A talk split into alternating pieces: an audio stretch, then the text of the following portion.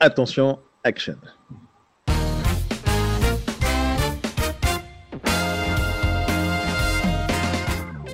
Bonjour à toutes et à tous, j'espère que vous allez tous très très bien. Nous allons commencer un podcast très spécial aujourd'hui dans une nouvelle série qui s'appelle Des entretiens avec les boss. Alors vous avez tous déjà écouté certains de mes podcasts avec euh, dans la série Mes entretiens avec les pros, Mes entretiens avec les négociateurs qui est en train de se mettre en place. Aujourd'hui c'est spécial, c'est la première personne que euh, j'interviewe dans ce domaine qui est les entretiens avec les boss. Alors, quelle est la différence avec cette série et les autres podcasts? C'est que les boss, c'est les directeurs, c'est les fondateurs, c'est les entrepreneurs, ceux qui réalisent, ceux qui créent, ceux qui se lèvent le matin pour euh, créer des entreprises, des concepts et des idées.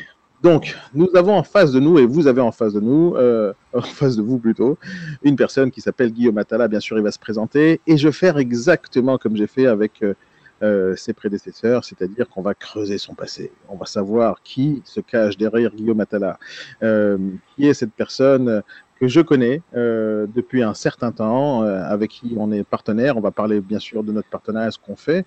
Mais pourquoi c'est une personne intéressante? Comment il est arrivé à faire ce qu'il fait aujourd'hui? Donc on va commencer tout de suite et je vais vous laisser bien sûr découvrir cette personne et vous faire votre propre idée sur Monsieur Attala. Alors Guillaume, bonjour, comment ça va? Bonjour Daniel, ça va très très bien. Est-ce que tu n'as pas trop de pression de faire des podcasts? C'est la première fois que tu fais ça avec moi d'abord. Et Exactement. je pense que c'est la première fois que tu fais euh, ce genre d'exercice. De.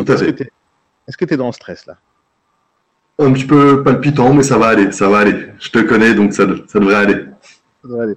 Alors c'est bienveillant, t'inquiète pas. Et si jamais tu dis des bêtises, comme je te l'ai dit, on coupera au montage. Mais je sais que tu dis pas de bêtises. Mais euh, moi, j'ai l'habitude de la caméra, j'ai l'habitude des, micros, je fais ça tous les jours, tout le temps. Et donc, j'ai un peu perdu ce, principe-là du stress. Mais je sais que les gens qui sont en face, ils sont un peu dans le stress. Et c'est tout à fait normal. Mais ça ne change rien. Euh, sur euh, tes compétences et tes qualités. Donc moi j'ai envie plutôt de mettre ça en avant. Et on va oublier dans, cinq minutes euh, qu'il y a du stress parce que j'ai envie que tu te lâches. Alors Guillaume, vas-y. Ce que j'ai envie que tu fasses aujourd'hui, comme je le dis à toutes les personnes qui étaient à ta place, d'ailleurs j'ai j'ai eu des entretiens avec beaucoup de tes collaborateurs, que ce soit Yannick, Frédéric, non, Yannick pas encore, Frédéric, euh, Christophe et Thibault, des personnes très intéressantes. D'ailleurs, leurs podcasts ont fait euh, des, très gros succès. Il y a beaucoup de personnes qui ont écouté leur parcours. Et c'est en fait, c'est mon objectif, c'est d'inspirer euh, les gens qui sont dans l'immobilier aujourd'hui, qui ont commencé il y a un moment donné, il y a 10 ans, il y a 15 ans, et qui ont suivi un certain parcours pour arriver dans le viager, parce que c'est exactement le sujet qu'on va aborder aujourd'hui. Tu es le fondateur d'une société qui s'appelle Expert Viager. Tu vas bien sûr tout me raconter là-dessus. Et toutes les personnes que j'ai interviewées qui travaillaient chez toi, qui travaillent toujours chez toi d'ailleurs, euh, sont justement devenus des spécialistes en viager, mais c'était pas leur premier choix au départ. Ils sont, ils sont, ils sont arrivés dans ce métier d'une certaine manière un peu grâce à toi. Tu les as mis euh, des fois le pied à l'étrier et ils sont devenus des, professionnels. Donc moi, ce qui m'intéresse, c'est comment en fait, et c'est le but de ces entretiens-là, c'est comment les gens euh, qui ont commencé l'immobilier il y a 10 ans, 15 ans, comment ils sont arrivés au viager. Parce qu'en général, c'est pas le réflexe numéro un des négociateurs. Et, euh, et le viager, c'est un certain sujet, on va en parler aussi, mais j'ai envie de montrer ton parcours pour les futurs entrepreneurs, ceux qui entreprennent maintenant, ceux qui se lancent dans l'immobilier, ceux qui voudraient nous rejoindre à un moment donné, ceux qui voudraient faire de, de l'immobilier en général ou se lancer dans le viager. J'ai envie que tout le monde connaisse qu'est-ce que c'est que ton métier, qu'est-ce que c'est que la vie de l'entrepreneur en général, et surtout, peut-être tu vas les inspirer, et c'est mon objectif aujourd'hui. Alors raconte-moi un peu ton parcours, je veux recommencer depuis le départ. Depuis le départ, donc je vais en surprendre plus d'un. Donc moi, historiquement, mes parents voulaient absolument que je fasse des études, et j'étais pas forcément pour. Ils ont fini par gagner, et je me suis lancé dans des études dans l'environnement. J'ai commencé par un BTS en gestion forestière. Donc j'ai appris beaucoup de choses bah, sur le, la gestion des forêts. Je me suis éclaté, ça m'a vraiment donné goût aux études. Ensuite, j'ai continué par une licence en géographie et j'ai fini par un master en développement durable. Ce qui m'a permis de pas mal voyager. Donc je suis parti au Liban où j'ai travaillé sur les ressources en eau. Après, je suis parti à Madagascar où j'ai travaillé à la protection des mammifères marins. Voilà, j'étais vraiment dans le monde de l'environnement. Tu m'as raconté Pour... ça, fou parce que tu as fait la chose que je rêve de faire tout au long de ma vie. Qu'est-ce que tu faisais? C'était quoi ton, euh, ton quotidien à cette époque-là? Euh, À Madagascar ou au Liban? Oui, à Madagascar. Ouais. À Madagascar, euh, c'était extraordinaire en fait. C'était une, asso une, association qui s'appelle CETAMADA, une association de droit malgache dont le but est la protection des mammifères marins. Le... Donc en fait, il faut savoir que c'est à Madagascar, c'est l'île Sainte-Marie qui est à l'est de, la, grosse île de Madagascar. Et c'est un lieu de reproduction et de mise bas des, euh, baleines, des baleines à bosse. Donc en fait, pendant la période, donc c'est l'hiver austral, donc bah, l'été pour euh, nous, mais c'est l'hiver pour chez eux. les, baleines viennent, migrent vers ces eaux qui sont plus chaudes pour euh, donner naissance aux baleineaux et pour se reproduire. Donc en fait, donc c'est une activité très touristique pour, pour cette île une île plutôt pauvre, hein. donc ils profitent de, cette chance d'avoir des baleines pour emmener les touristes en bateau, mais du coup le problème d'avoir des bateaux qui tournent autour des baleines, ça peut avoir des, impacts négatifs. Du coup, moi, j'avais pour rôle bah, de, mettre en place un code de bonne conduite pour garder distance de sécurité avec les bateaux, etc., d'emmener les touristes voir les baleines. Il faut savoir, ce qui est juste magique, c'est les mâles, comme toujours, ils veulent toujours faire les beaux pour épater les femelles. Donc, ils sautent hors de l'eau et de voir des baleines de plus de 30 tonnes c'est réussir à sortir intégralement de l'eau, enfin, c'est juste euh, phénoménal. Je ne sais pas si toi, tu as essayé déjà de sortir ton corps de l'eau. Eh juste avec euh, corps de l'eau, oui, bien sûr. Oui, bah, avec, juste, en, juste avec tes jambes, en, enfin, c'est pas évident. Donc, en fait, vraiment des spectacles magnifiques. Donc, mon quotidien, c'était généralement le matin, on faisait des sorties bateau qui duraient à peu près 4 heures.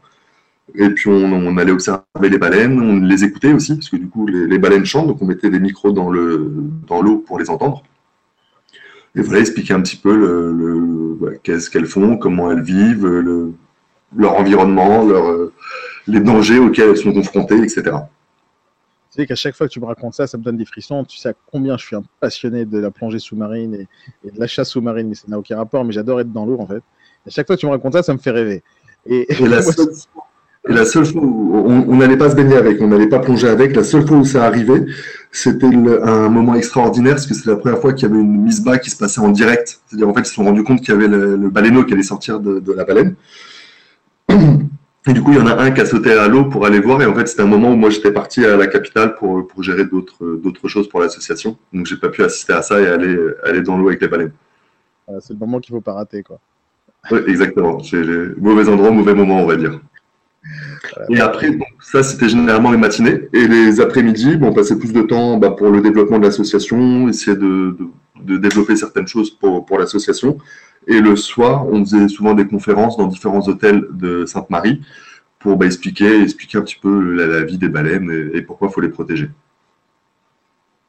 Bon, ok, ça c'était maintenant, tout ça? Ça, c'était en 2009. 2009. Ok. Alors, comment t'es arrivé à ça Après, comment ça s'est poursuivi? Parce qu'après, ton parcours, il a complètement changé de tout au tout. Donc, en fait, après ça, il y a ma compagne de l'époque qui est devenue ma femme qui m'a rejoint à Madagascar, parce que du coup, moi, il m'avait fait une proposition pour réellement m'embaucher. Donc, elle est venue, on lui avait trouvé du travail pour reprendre la gestion d'un hôtel, mais en fait, la vie à Madagascar ne lui plaisait pas forcément au niveau des, des soins médicaux, des écoles pour les futurs enfants, etc. Donc, on a pris la décision de revenir en France. Donc on est retourné en France dans notre, euh, à l'endroit où il y avait nos parents, donc à Meaux, à l'est de Paris, à côté de Disney. Et je ne me voyais pas forcément continuer dans l'environnement parce que du coup c'était un petit peu moins excitant. C'était surtout faire de la paperasse, des choses comme ça. Voilà, comme, j'ai dit précédemment, j'ai eu deux expériences dans mon domaine initial qui était au Liban et à Madagascar et de revenir dans la banlieue parisienne. Il y a un peu moins de, choses à faire au niveau de l'environnement et surtout moins, moins excitantes. Du coup, j'ai accepté un poste par l'intermédiaire d'un copain. C'était l'encadrement de, personnes, on va dire, en difficulté dans une association. Donc, c'est un poste que j'ai tenu huit mois. L'association s'appelle Horizon. C'était pour aider des sortants de prison à se réintégrer et à reprendre goût au travail. Donc, j'avais dix personnes sous, euh, sous mon aile.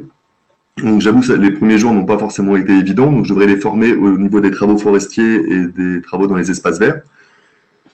De gérer des, des anciens tolards et gérer des négociateurs, il y a une différence ou pas Un petit peu. un petit peu. Au niveau du vocabulaire, c'est un petit peu différent. Ouais. J'ai accepté ce job justement en me disant, j'avais toujours eu le, côté entrepreneur depuis que je suis gamin, j'ai toujours vendu des choses, j'ai toujours cherché à faire du commerce, etc. Même si j'ai pas fait les études qu'il fallait pour. Voilà, comme quoi il n'y a pas vraiment d'études pour, parce que du coup on finit toujours par aller là pour ce dont on est fait, pour ce qu'on est fait du coup, j'avais accepté ce job en me disant, bah voilà, si jamais j'ai des gens à, encadrer, bah, si j'arrive cette mission, bah, normalement, je pourrais euh, réussir à manager n'importe qui. Donc, j'ai fait ça pendant huit mois et je regrette pas du tout parce que c'est grâce à ça que je me suis lancé dans le viager. Surprenant. il faut que tu me racontes un peu plus dans le détail. Je ne sais même pas si tu m'avais raconté ça. Vas-y. voilà. Donc, j'étais. Donc, voilà, ça faisait peut-être 4-5 mois où j'avais commencé ce, ce job-là avec les sortants de prison, le, et j'ai recroisé le, Sylvie Beaufils. Sylvie Beaufils, c'est elle qui avait la société Expert Viager, qui avait la marque Expert Viager avant moi. Et en fait, cette dame, je l'avais rencontrée déjà plusieurs fois. Premièrement, parce que c'est la mère de deux amis à moi, donc euh, Marie et Pierre. Et qu'en 2007, donc j'étais encore étudiant, c'était avant de partir au, Liban. Avec ma compagne, on a voulu investir dans l'immobilier. Et en fait, comme on était étudiant, donc on avait très peu de revenus, aucune banque n'a voulu nous suivre. Et on tenait vraiment à se lancer et à, dire, OK, on veut investir. Et euh, justement, Pierre, donc un ami, qui me dit bah, pourquoi tu te lances pas dans le viager? Je connaissais pas du tout ce que ce qu'était le viager. Donc il m'a expliqué en des termes très simples, hein, en me disant bah, voilà en fait tu achètes le bien d'une personne qui continue à habiter dedans, tu bénéficies d'une décote, tu achètes le bien moins cher et en fait tu as des mensualités. Tous les mois tu payes une certaine somme et, tu, seras plein propriétaire le jour où la personne décédera. Donc ça m'a paru, paru un petit peu morbide, mais le concept d'accession à la propriété me semblait intéressant ce qui permettait, en fonction de, des revenus qu'on avait, de prendre un projet qui, nous correspondait. Donc j'ai rencontré sa mère, donc Sylvie Beaufils, et on lui avait acheté un premier viager. Donc c'était un petit produit sur mot, c'était un appartement à deux pièces qui valait dans les 120 000 euros, sur une dame qui avait 68 ans, et on payait 326 euros par mois. C'est très précis, 326 hein, euros par mois. Et voilà, donc on s'est lancé comme ça. Bref, donc ça c'était avant. Donc une fois que j'étais euh, encadrant technique, j'ai recroisé Madame Beaufils qui me dit, euh, bah voilà, euh, là je pars en Angleterre. Je ouais, d'accord, ok, en vacances, tu vas, tu vas revoir ta fille, Marie, qui était partie s'installer dans la banlieue de Londres. Elle me dit, non, non, je vais m'installer là-bas. D'accord. Donc tout ça, ça se passait en fait dans le coin fumeur de, de l'association. Elle était venue, parce qu'en fait, dans l'association, ils avaient plusieurs axes. Ils avaient la, partie environnement dans laquelle j'étais, la partie meuble, un petit peu comme Emmaüs, et puis une autre partie, euh, c'était euh, justice, un pôle justice. Et donc, elle venait déposer des ça, ça, a du bon. Comment? Donc, la clope, ça a du bon? Euh, apparemment, elle, on ne va pas faire de la promotion pour ça. C'est pas bien d'ailleurs. Le du coup, j'étais là, donc elle venait déposer des meubles, on discute un petit peu. Donc elle me dit qu'elle part en Angleterre, non pas pour les vacances, mais pour s'y installer. Je dis d'accord. Je fais, mais du coup, tu enfin, n'as pas l'âge de partir en retraite, qu'est-ce que tu vas faire, etc. Elle me dit, bah, je sais pas. J'ai déjà très bien gagné ma vie, donc bah, je pars en Angleterre, puis on verra. Ok. Je fais, mais du coup, d'expert viager, t'en fais quoi? Tu continues, tu continues pas? On me dit, bah, j'arrête. Je fais, ok, mais tu revends, tu, enfin, tu fais quoi? Elle me dit non, non, parce que du coup, il y a quelqu'un qui était intéressé pour me racheter la boîte, mais il a commencé à me poser plein de questions, et puis euh, ça ne m'intéresse pas, donc euh, voilà, enfin, je l'ai envoyé bouler, et voilà, j'arrête, je clôture. Je dis, mais attends, Sylvie, je comprends pas. Enfin, le, du coup, en fait, tu n'as pas besoin d'argent, mais c'est dommage de la clôturer. Ça t'ennuierait pas qu'on se rencontre, enfin, qu'on en discute un petit peu, ailleurs que dans le coin fumeur, qu'on en discute un petit peu. Donc, le soir même, j'étais chez elle. Donc, elle m'a expliqué un petit peu euh, son, son métier, en quoi ça consistait, c'est-à-dire d'aller rencontrer des, des seniors pour leur proposer la, vente en viager, ensuite de les accompagner dans ce, dans ce process, trouver des repreneurs et puis, le, puis euh, acter. Me suis dit, mais ça a l'air hyper intéressant. Et puis moi, c'était vraiment quelque chose auquel je crois. Je croyais et je crois encore. C'est-à-dire le, le viager, c'est un, outil qui est vraiment redoutable, aussi bien du côté senior que du côté euh, investisseur. Donc en fait, on s'est mis d'accord sur un compte table chez elle. Donc elle m'a dit, bah, ok, bah, je te revends la, marque et le site internet. Euh, je ne sais pas si je dis le prix ou pas, mais pour un prix dérisoire. Non, non. Comment? Ça n'a aucune importance pour l'instant. Enfin, je pense pas.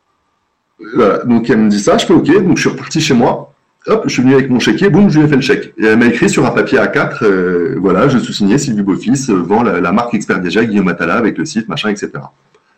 Ok, good, c'est parti. Je fais bon, bah, maintenant, il faut créer la société, il faut faire tout ça. Donc, je vais voir mon notaire et je dis, bah voilà, euh, Christophe, j'ai, je lui montre mon petit bout de papier, je dis, voilà, bah, je me lance dans l'immobilier, je vendre du viager. Donc là, il me regarde, il me dit, ouais, d'accord, ok. Il me dit, il est, joli ton petit bout de papier, mais tu sais que pour être agent immobilier, il faut des diplômes, il faut des cartes professionnelles. Je dis, ok, pas de problème, dis-moi où est-ce qu'il faut que j'aille, je vais les acheter, puis c'est fait, je reviens, et puis on, fait le truc. Il me dit, non, non, c'est pas comme ça, il faut que tu des diplômes. Ouais. Je fais bon, d'accord. Donc, il m'explique, je fais mes petites recherches où ils disent, OK, d'accord, pour être, euh, pour être euh, détenteur des cartes professionnelles euh, transaction ou gestion, et, ou gestion, il faut de, certaines habilitations, donc avoir soit une licence en droit, en économie, en finance ou un BTS profession immobilière. Donc je me suis renseigné, l'université de Marne-la-Vallée, je suis ok, bah, je fais ça euh, à mi-temps ou un truc comme ça. Et enfin, je, me, suis renseigné, puis je me suis dit, bah, en fait, la meilleure solution, c'est de passer un BTS profession immobilière par correspondance. Donc j'ai fait ça à l'école chez soi. Donc ils m'ont envoyé tous les bouquins, et donc ça, la période, on était en novembre, novembre 2011.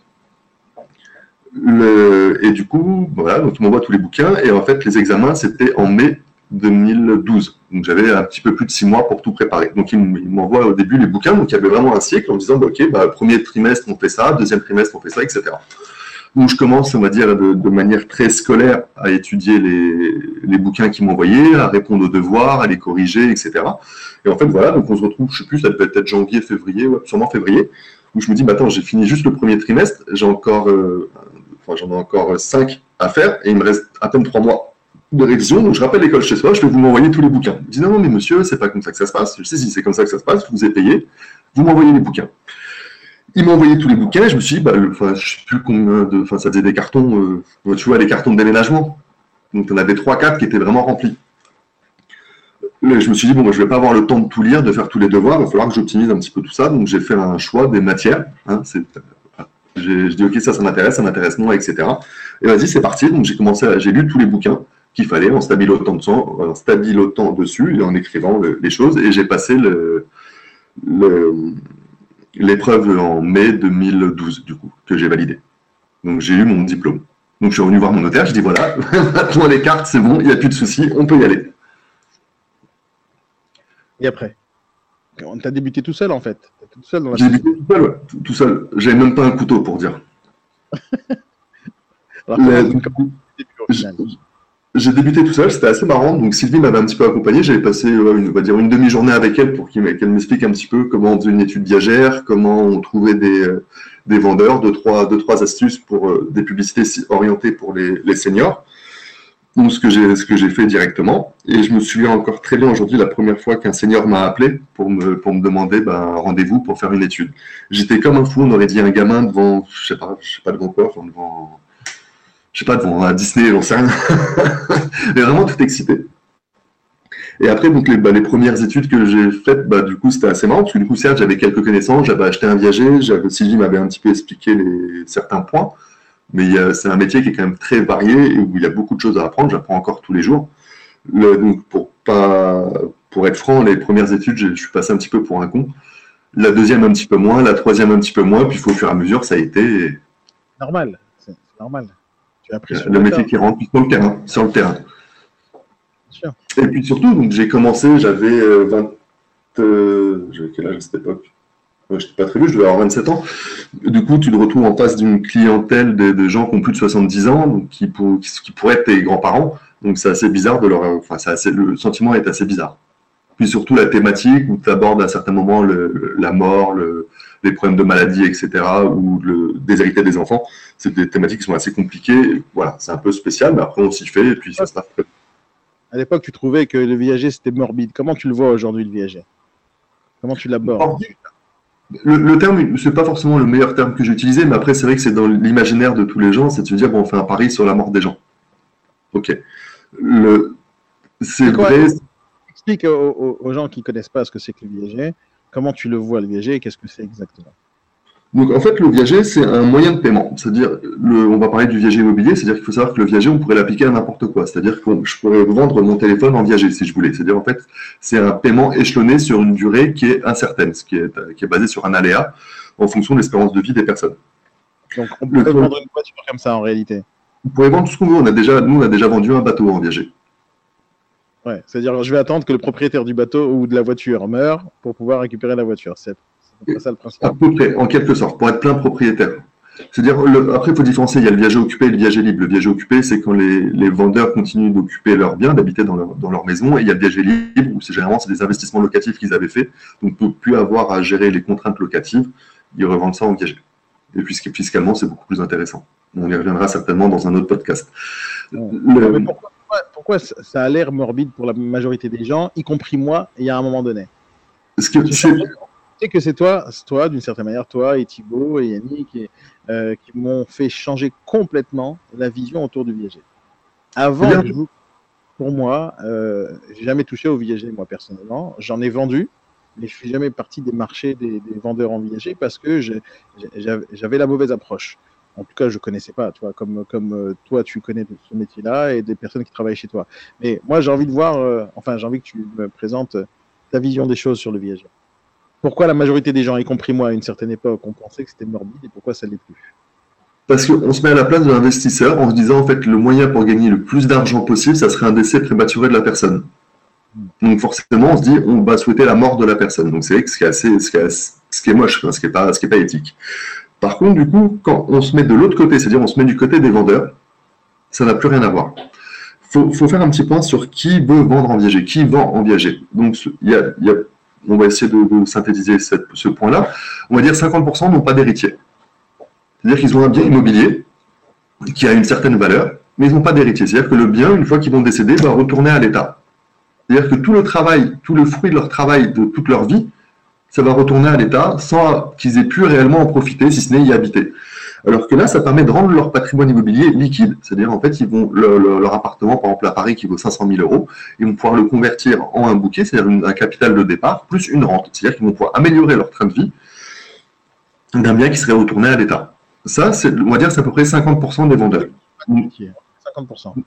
Voilà. Donc, dans, ce cas-là, je ne vois pas le côté morbide. Au contraire, c'est un côté qui est juste génial. C'est-à-dire qu'ils vont pouvoir profiter pleinement de leur retraite, surtout quand on connaît le, montant assez faible des retraites et puis les, coupes qu'ils subissent très, régulièrement.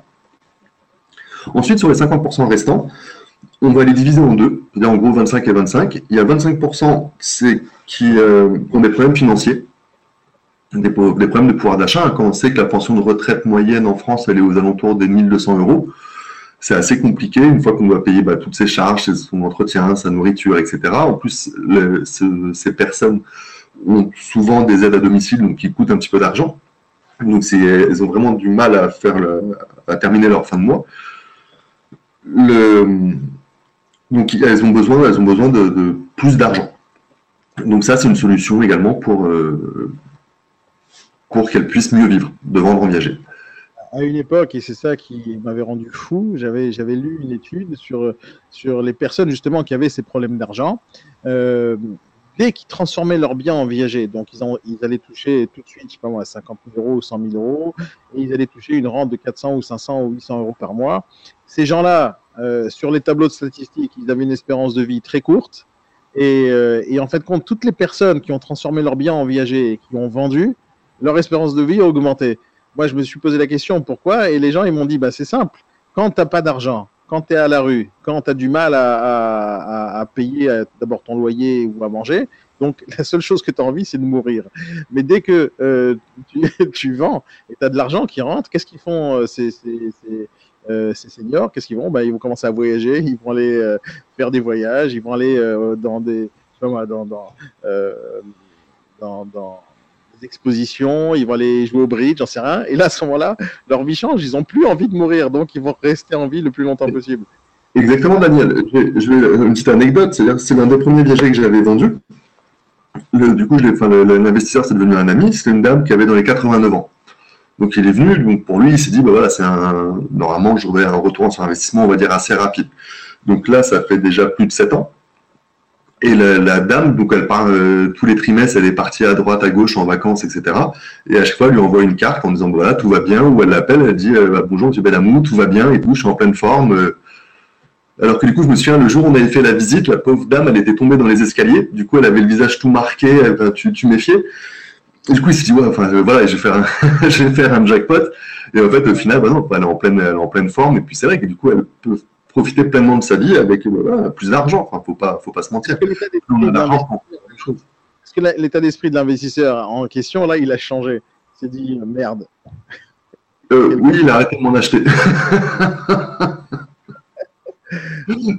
non, je plaisante. Non, non, après, c'est vrai que la, la, dame, elle bat un peu des records de longévité. Elle a plus de 95 ans aujourd'hui. Voilà, donc, le, mais voilà, après, ça reste, quand même un placement rentable pour, l'investisseur. Après, c'est qu'il s'attendait à une durée un peu plus courte, mais euh, là, il n'a toujours pas payé la moitié de la valeur du bien. Donc, il n'y a, pas de, risque à ce niveau-là. Moi, j'ai très bien compris le fait que ce n'est pas du tout morbide du côté des, vendeurs, parce qu'au final, on les aide. Euh, ce n'est pas des gens qui, vont, qui ont spécialement envie de vendre pour gagner de l'argent ou pour aller réinvestir de l'argent ailleurs. En général, on les sauve, la majorité des, de ces vieux qui pourront être nous demain, euh, où on aura besoin à un moment donné de liquidité. Donc pour moi, on les aide. Maintenant, du côté de l'investisseur, est-ce que c'est toujours morbide? Je peux, juste, je rajouter un autre petit point sur la partie des, vendeurs, parce qu'en fait, j'étais 50-25 et il manquait les autres 25%. Dans, dans les autres 25%, il y a des personnes qui veulent par exemple anticiper leur succession. C'est-à-dire qu'en fait, le... ils disent voilà, en fait, quand on sait aujourd'hui l'âge moyen pour hériter, on doit être dans les 60 ans. C'est-à-dire à 60 ans, on a déjà fait notre vie, on n'a plus vraiment besoin. À quel moment on a besoin? C'est quand on a 20, 25, 30 ans, où on se lance, où on a besoin d'avoir le permis, on a, envie de créer une société, on a envie de faire telle et telle chose. Bon, là, c'est à ce moment qu'on a besoin d'argent. Et c'est assez fréquent que des, seniors vendent en viager en disant, bah voilà, grâce au bouquet, je vais pouvoir faire une donation à mes petits-enfants ou à mes enfants, de manière anticipée. Parce qu'ils n'ont pas forcément la liquidité nécessaire à ce moment-là. Ils ont un patrimoine immobilier qui a de la valeur, mais ils n'ont pas le, cash disponible. Ça aussi, c'est une, partie qui fait partie du dernier quart des, des vendeurs. Et également ceux qui veulent protéger leurs conjoints. C'est-à-dire que on le sait surtout à cette époque, hein, dans les années 30, euh, dans les années 40. Johnny Hallyday n'aurait pas eu ce problème si jamais il avait mis tout en viager, non? Pardon? Johnny Hallyday, il n'aurait pas eu ce problème, non? Oui, oui. oui. Là, c'est Et le... C'est pas à l'époque. Et, et, donc, l'autre partie que, que je voulais dire, c'était. Du coup, tu m'as coupé, tu m'as fait perdre le fil. C'était protéger le conjoint. C'est-à-dire qu'on sait dans les années 30, dans les années 40, le, souvent la femme ne travaillait pas ou n'était pas déclaré. Du coup, ce qui fait qu'au moment de, perception des retraites, le mari touche une retraite, on va dire à peu près euh, convenable. Par contre, madame ne touche rien, ou quasiment rien, 200, 300 euros. Certes, il va y avoir la pension de réversion, mais ça ne couvrira pas le, train de vie, les nécessités des, personnes. Alors du coup, devant viager, comme il y a une rente, la rente est 100% réversible au profit du dernier survivant, du conjoint survivant. Donc souvent, il y a des, couples qui mettent en viager pour protéger justement le, conjoint survivant. Un, lui augmenter son pouvoir d'achat et deux, lui garantir un, toit. C'est-à-dire comme il s'est vraiment viager occupé, ça leur permet de continuer à habiter chez eux. Maintenant, du, côté des... Donc, autant dire, c'est pas du tout morbide. Oui, ça, pour, les, pour les vendeurs, moi je suis, je suis, d'accord depuis euh, déjà très très longtemps. Mais moi, du côté des acheteurs, est-ce que les investisseurs, ceux qui achètent, est-ce qu'ils regardent toujours jusqu'à aujourd'hui côté morbide de la chose. Lorsqu'on leur dit investissent dans, le viager, est-ce qu'ils regardent toujours ce côté-là? C'est l'image qui revient systématiquement. moi, j'ai eu l'occasion de faire plusieurs conférences dans différentes écoles, à HEC, à l'EDEC, etc., pour présenter un petit peu le viager, et je sais que systématiquement, les premières questions qui arrivaient, c'était sur le côté Paris sur la mort des gens. Ou qui nous parlait du film Le Viager, hein, que tout le monde connaît, de Michel Serrault, donc, ou de Jeanne Calment. Généralement, c'est les deux points qui arrivent, c'est Jeanne Calment et euh, Michel Serrault. Généralement, je leur, je leur, répondais par rapport au, film, je leur ai dit, est-ce que Bruce Willis sauve la planète toutes les, tous les week-ends? Non, c'est-à-dire, le, viager, c'est un film. C'est-à-dire, on ne parle pas de film, on parle de la réalité, là. Enfin, ok, donc le cinéma, on le met de côté.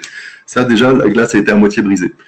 Deuxième point. Attends, attends, Bruce Willis, il sauve pas euh, la planète, en vrai? Ah, Je suis désolé, Daniel. et, le, Père Noël n'existe pas.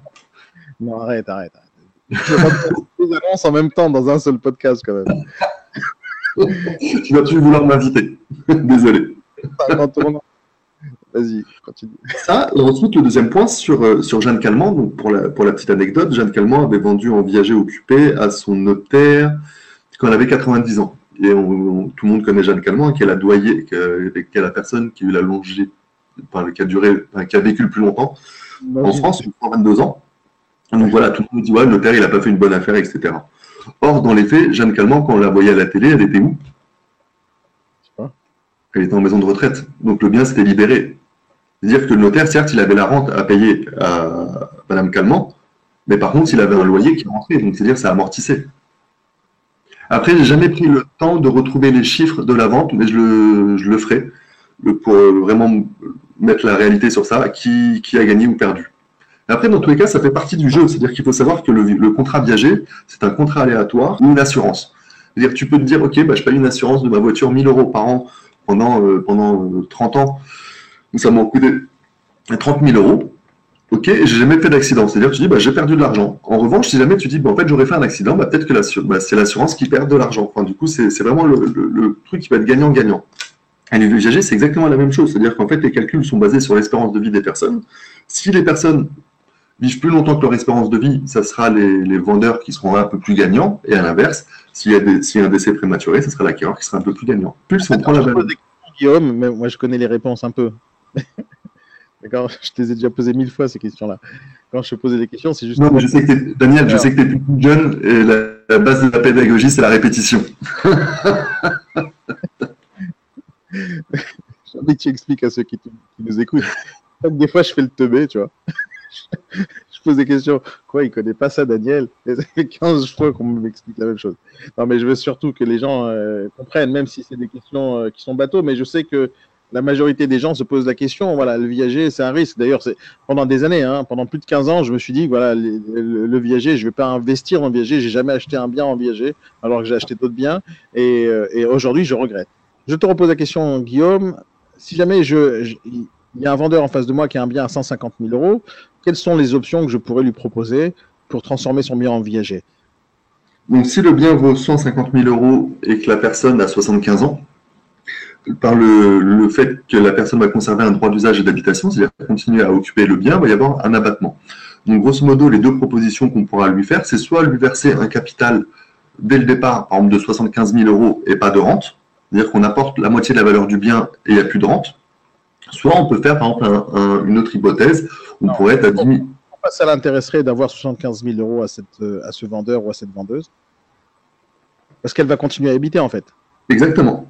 C'est-à-dire qu'elle va toucher la moitié de la valeur du bien, tout de suite, cash, sans impôt, et tout en, en pouvant euh, continuer à habiter dans son bien autant de temps qu'elle le voudra. D'accord. Donc, en tant qu'investisseur, moi, je dois vraiment connaître l'espérance de, vie de cette personne pour savoir si jamais elle reste 10 ans ou encore 15 ans ou 20 ans dans l'appartement, je suis quand même rentable.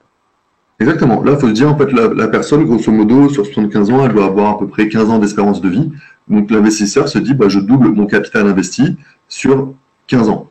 Sans compter le, un décès prématuré ou un abandon de droit d'usage. Dans ce cas-là, comme je le disais tout à l'heure, le bien pourrait être loué. Et sachant qu'aussi, bah, l'immobilier, sur des longues périodes, on sait qu'il augmente, euh, voilà, il a toujours augmenté un petit peu. Donc des potentiels plus-values à la sortie. en tant qu'investisseur, je dois partir du principe que quand j'ai acheté, j'ai acheté pas cher. bien sûr, c'est toujours l'état d'esprit d'un investisseur. Hein. Euh, il faut que j'achète toujours le moins cher possible. Donc, sur le principe, j'achète moins cher.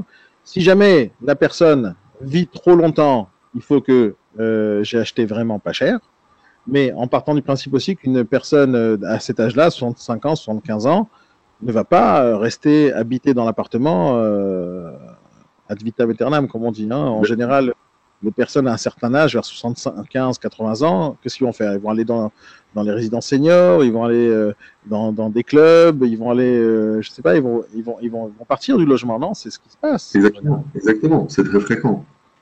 Donc, moi, en tant qu'investisseur, mis à part le fait que je dois réfléchir à, euh, l'espérance de vie, je dois aussi réfléchir à quel moment la personne va partir du logement, quoi qu'il arrive. Et si elle part, j'ai tout gagné en réalité. Non seulement j'ai acheté pas cher, mais en plus, je vais euh, pouvoir transformer ce bien en investissement locatif euh, simple, comme je pourrais le faire avec n'importe quel autre produit, sauf celui-là, je l'ai acheté pas cher. Exactement.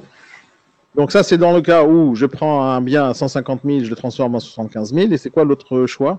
Une autre option pourrait être, un capital de départ, donc un bouquet de 10 000 euros, assorti d'une rente de 500 euros par mois. Une rente viagère. 15 000 euros ou 150 000, je lui donne 10 000, c'est tout. Exactement, plus 500 euros par mois jusqu'à son décès.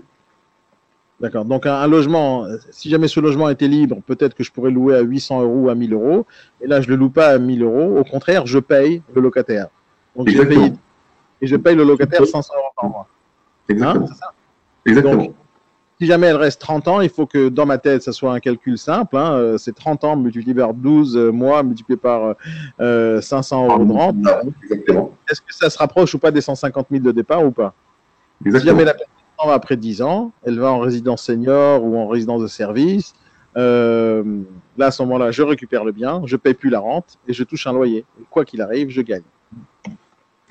Donc, dans tous les cas, Guillaume, un investisseur, il a du risque ou pas dans, ces cas-là, dans, ce cas-là? Non, non. Il faut juste être sûr d'avoir la capacité financière de payer jusqu'au terme. Ah, c'est ça l'histoire. de l'argent, on n'en parlera jamais. On n'en parlera jamais sur le viager. Quand, on achète un viager, quand on achète aux vraies conditions du marché, au vrai, au vrai prix, il faut juste être certain d'avoir la capacité financière d'aller jusqu'au bout. Ah, la trésorerie, quoi. Exactement. Tout simplement. Et, et, moi, je vois dans les investisseurs qu'on a, on en a beaucoup, il y en a certains qui utilisent bah, leur, leur, revenu du travail pour payer les rentes. Et il y en a beaucoup d'autres, en fait, ils ont un capital de, départ et ils se disent, bah, OK, avec ce capital, je vais acheter un, deux, trois viagers et de se dire, en fait, c'est ce capital qui va diminuer tous les mois ou qui va permettre de, payer. C'est-à-dire qu'ils vont vont pas entacher leur train de vie, leur revenu mensuel. On sait que la vie peut, évoluer. Donc, ils, utilisent un capital de départ. Génial. Bon, maintenant, viens, on parle un peu d'expert viager.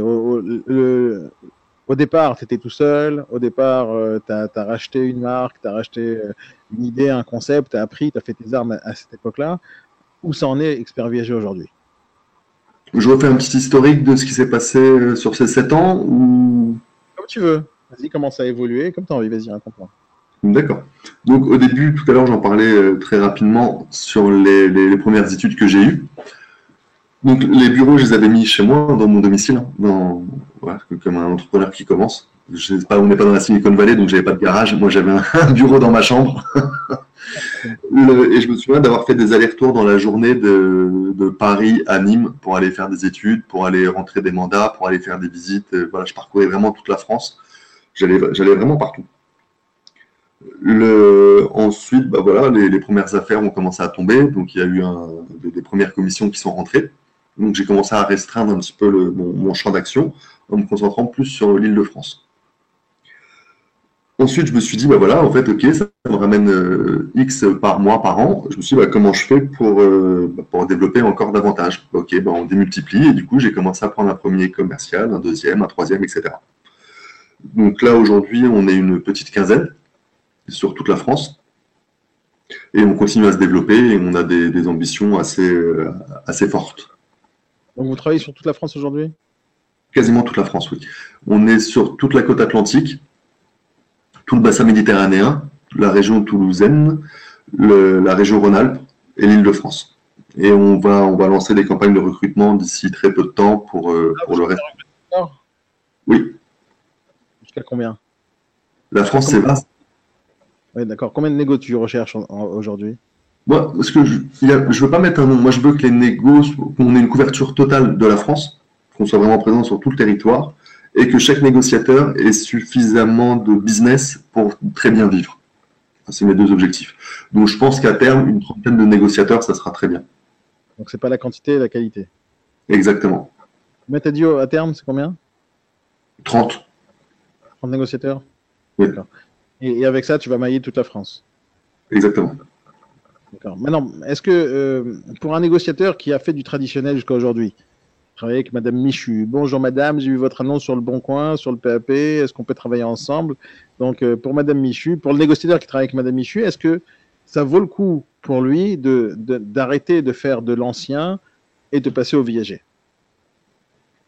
C'est pas moi qui vais dire le contraire, évidemment. Évidemment. Oui. C'est, c'est un travail qui est vraiment différent. C'est vraiment un travail qui est différent, où on accompagne des, seniors pour améliorer leur train de vie. on, a un contact humain, je pense, qui est un peu plus important. On a un côté technique aussi, qui est un petit peu plus valorisant, notamment avec les notaires hein, qui ne maîtrisent pas forcément très bien le viager. Donc c'est assez valorisant de se dire, en fait, c'est nous qui donnons des conseils aux notaires plutôt que l'inverse. au niveau intellectuellement, c'est assez valorisant. Et comme ça reste un marché de niche, on, on, est rémunéré pour. Bien sûr, un, négociateur en viager, il va automatiquement être capable de vendre de l'ancien aussi. Oui. Après, c'est des, métiers qui sont quand même assez différents, notamment au niveau des zones de chalandise. Le, quand un, un, négociateur immobilier dans le traditionnel, il va raisonner en nombre de boîtes aux lettres qui est autour de son secteur de prospection alors que nous, sur le viager, on a des territoires qui sont quand même beaucoup plus importants. C'est-à-dire qu'en fait, on parle en département. C'est-à-dire un négociateur, il, a tout son département pour, pour travailler. Il y a beaucoup moins de transactions que dans le traditionnel. Et par contre, c'est beaucoup plus rémunérateur. En, réalité, un négociateur qui fait que du traditionnel et qui n'a pas la carte viager parce qu'il connaît pas le métier, parce qu'il ne le maîtrise pas, parce qu'il sait pas faire entrer un mandat en viager, parce qu'il sait même pas ce que c'est qu'un bouquet, euh, ni qu'une rente, ni sait, il sait pas calculer tout ça. Euh, mis à part ça, il sait pas présenter le principe du viager parce que je, sais que c'est compliqué vu que je vous côtoie depuis un certain temps maintenant.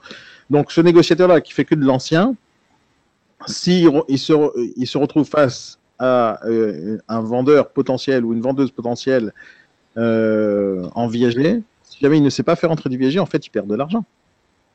Exactement.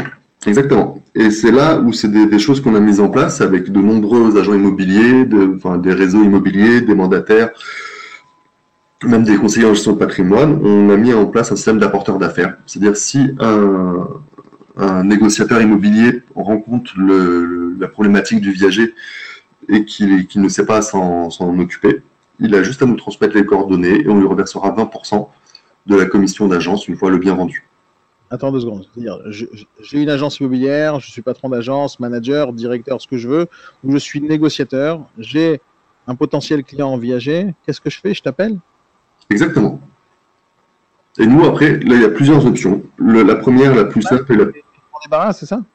Pardon? J'ai pas entendu. Je t'envoie le contact et je m'en débarrasse. Exactement. Tu m'envoies le contact, on signe un contrat pour nous sécuriser, les deux parties. Et nous, on prend le relais, on s'occupe de l'intégralité du dossier. C'est-à-dire qu'on va aller faire l'étude viagère, expliquer aux au, prospects vendeurs bah les spécificités du viager, les garanties, etc. On fera l'estimation du bien. On lui proposera un bouquet et une rente en fonction de ses besoins et de la réalité du marché. Et après, on s'occupera de la commercialisation, des visites, de la négociation, de la constitution du dossier. On, accompagnera le, vendeur jusqu'à terme. À ce moment-là, une fois qu'on aura touché nos honoraires. En tant que négociateur, en, tant que négociateur, je gagne combien? 20% de la commission d'agence. Pour t'avoir envoyé un contact, c'est ça? Exactement. Un SMS, un SMS, un email, et après un contrat consigne, et voilà, 20%. Donc ça peut, être, euh, ça peut, ça peut représenter 2000, 4000 euros en fonction, de, en fonction de la valeur du bien initial. Ok. Et si jamais euh, je, veux, je, veux, gagner plus que 20%, qu'est-ce qui se passe? Comme Dans ce cas-là, faudra, bah, faudra, comme rien n'est gratuit, il faudra travailler un petit peu plus, c'est-à-dire après. Non, arrête, j'ai pas spécialement envie de bosser. Ah, il faudra travailler, Daniel, je suis désolé. non, trêve de plaisanterie. Après, si vous voulez gagner plus, il faudra vous impliquer un petit peu plus dans le dossier, à savoir aller le, prendre le mandat ou organiser les visites. ou des. Et dans ce cas-là, on peut faire une, un partage équitable de 50-50 au niveau des honoraires. Mais je vais chercher moi le mandat. Exactement. Mais je vais faire les visites. Euh, mais c'est toi, en fait, en réalité, qui va, qui va expliquer au vendeur ce que c'est, parce que le, Exactement, je vais expliquer au vendeur ce que c'est que le viager, je vais déterminer avec lui les conditions financières de la vente, on va s'occuper en partie de la commercialisation, on pourra déléguer à l'apporteur d'affaires les visites s'il le souhaite, pour avoir une rémunération un petit peu plus. Ça de mettre euh, le bien sur votre site et travailler sur votre base de données de clients acquéreurs, parce que moi je sais aussi, d'après ce que tu m'as déjà dit plusieurs fois, c'est qu'il y a une grosse, grosse clientèle d'investisseurs aujourd'hui en France. Exactement, exactement on travaille sur une base de données euh, assez importante. Et la majorité de nos biens ne passent pas en communication euh, sur les sites de diffusion immobilier. D'accord. Donc au final, moi, je vais te ramener un contact, mais je vais aller potentiellement me déplacer pour signer le mandat en tant qu'agent immobilier ou en tant que négociateur. Euh, donc je me déplace, je fais un certain travail. Donc toi, tu vas peut-être te déplacer avec moi, toi ou tes négociateurs, pour m'aider à faire entrer le mandat en viager. Après, c'est peut-être moi en tant que négociateur qui va diffuser le bien, mais toi en parallèle, tu vas diffuser, donc tu vas chercher des acquéreurs. Exactement, on va diffuser et puis on va communiquer auprès de notre portefeuille d'investisseurs et puis le, sous d'autres Investisseurs qui vont faire une visite, ou tu vas faire la visite, ou tu me les envoies en tant que négociateur, c'est ça? Exactement. Donc si je fais rentrer le mandat avec toi et je fais les visites, combien tu me rémunères là-dessus? 50-50. C'est un bon deal si jamais j'ai un client en viager, je lui propose pas de viager, je suis un débile. Et en connaissant maintenant le, euh, partenariat que tu proposes, bah, je suis vraiment un débile si je fais pas ça en fait. J'aurais pas employé ce terme-là, mais oui. c'est un manque à gagner énorme. C'est comment ne pas gagner de l'argent en ne faisant rien, quoi. C'est à peu près ça, non? Exactement. Bon, après, il y a une autre option en tant que négociateur, c'est de rentrer et de travailler dans l'immobilier en tant que viagériste. Euh, c'est comme ça qu'on dit, viagériste Exactement. Non, en tant que Et comme je disais précédemment, on va lancer une campagne de, recrutement assez importante d'ici très très peu de temps. Donc ceux qui écoutent là, et s'ils ont envie de postuler, ils peuvent postuler. Exactement. Bon, voilà, tu viens de m'annoncer un nouveau truc. Donc, les gars, pour tous ceux qui écoutent et qui cherchent du boulot dans, dans le viager et qui veulent peut-être se spécialiser ou signer des partenariats, juste en, bas du podcast et dans les commentaires et dans les commentaires de la vidéo, parce que je vais faire ça un peu en décalé, je vais d'abord diffuser ce podcast en podcast et quelques jours plus tard, je diffuserai ça en vidéo sur notre chaîne YouTube euh, pour que tous euh, ceux qui sont sur YouTube écoutent et voient en même temps, mais ceux qui ont l'habitude des podcasts vont nous écouter en podcast. Mais quoi qu'il arrive, je mettrai dans la description euh, toutes les informations pour justement postuler, pour tous ceux qui veulent euh, peut-être travailler en partenariat avec Guillaume, expert viager, et euh, tous ces autres négociateurs, parce qu'au final, c'est pas toi qui vas te déplacer, Guillaume. On est d'accord C'est pas avec toi qu'ils doivent rentrer en contact. Ils peuvent rentrer en contact avec moi, puis après, je les réachemine en fonction des négociateurs, en fonction des secteurs de chacun. Ok, c'est top. C'est génial. Qu'est-ce que tu peux nous dire d'autre sur Expert Viager après, là, on parlait un petit peu du recrutement. Je peux peut-être aborder un petit peu qu'est-ce qu'on met en place pour les nouvelles recrues. Vas-y, explique-moi. moi, je sais un peu, mais tu peux toujours y aller. pour les nouvelles recrues, on leur met en place tout un système d'organisation de, de travail dématérialisé. Donc ça, ce qui est très important, c'est-à-dire que les nouveaux négociateurs travailleront de chez eux, mais ils auront tous les outils, ils auront juste besoin d'une connexion Internet, et c'est nous qui fournissons tout, tout, le reste des outils. Que ce soit et les outils de bureautique, que ce soit le logiciel de transaction, que ce soit la base de données, que ce soit toutes ces choses-là, tout ça, c'est mis 100% en ligne. Donc, ce qui permet de travailler de chez soi ou de n'importe où tant qu'on a une connexion Internet. le négociateur sera forcément formé en fonction de, ses connaissances sur le viager. On mettra un cycle de, un cycle de formation avec une formation initiale, après des systèmes de formation continue qu'on met en place euh, de manière très régulière à cela se rajoutent des séances de coaching euh, quotidiennes qui est faite euh, par euh, Daniel. Je peux dire, mais en, fait, ils ne savent pas, les gens qui écoutent, mais moi, je, vais faire une petite parenthèse parce que apparemment, il n'a pas envie, il ne sait pas comment présenter les choses, Guillaume, parce qu'il fait un podcast avec moi. Il dit comment je présente ça, Daniel? Je, je, vois dans ton regard que tu ne sais pas par où aborder les choses, mais c'est pas grave. je vais récapituler. En fait, Guillaume, euh, je l'ai rencontré.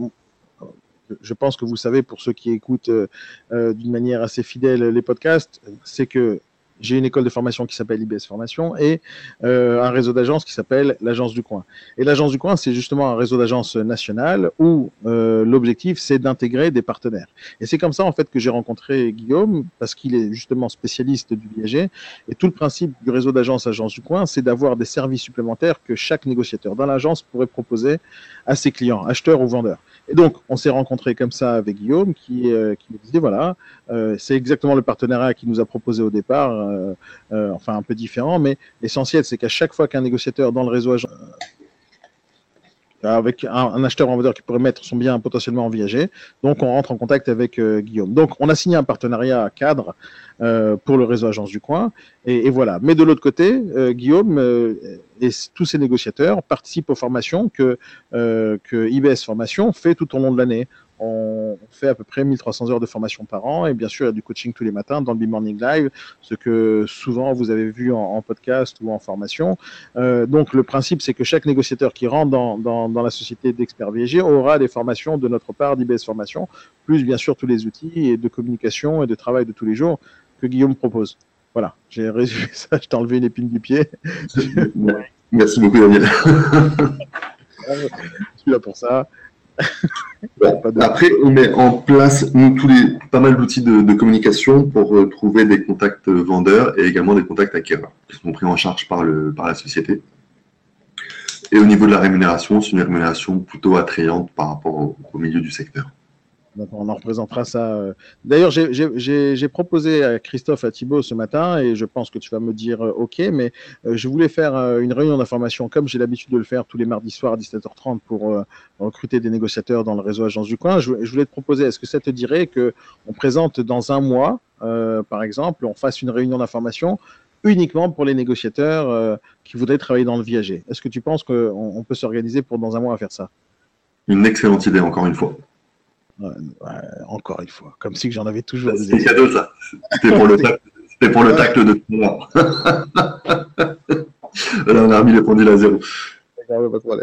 Euh, donc on fait ça. Dans un mois, un mois et demi, je vais, on va fixer la date, mais on fera ça un mardi soir à 17h30. Ah ouais, on va, on va discuter de ça juste après le podcast, parce que j'aime pas trop couper et faire des montages dans les podcasts. Donc là, je viens de t'annoncer un truc, mais j'ai eu l'idée ce matin en B-Morning. Donc, euh, on, va, on va lancer dans un mois, un mois et demi, une présentation, une réunion d'information un mardi soir à 17h30. Dans un mois, un mois et demi, on va fixer la date tout à l'heure. Et tous ceux qui sont intéressés à faire du viager, euh, ou en tant que partenaire, ou en tant que négociateur qui veulent y travailler, euh, vous avez envie de vous lancer dans l'immobilier, vous avez envie de, rajouter une carte supplémentaire, euh, une corde supplémentaire à votre arc. Donc, on va vous présenter ça un, 17, un, un mardi soir à 17h30 euh, en vidéoconférence, en webinaire. Je pense qu'on a fini pour aujourd'hui, mon cher Guillaume. Est-ce que tu voulais ajouter quelque chose de spécial?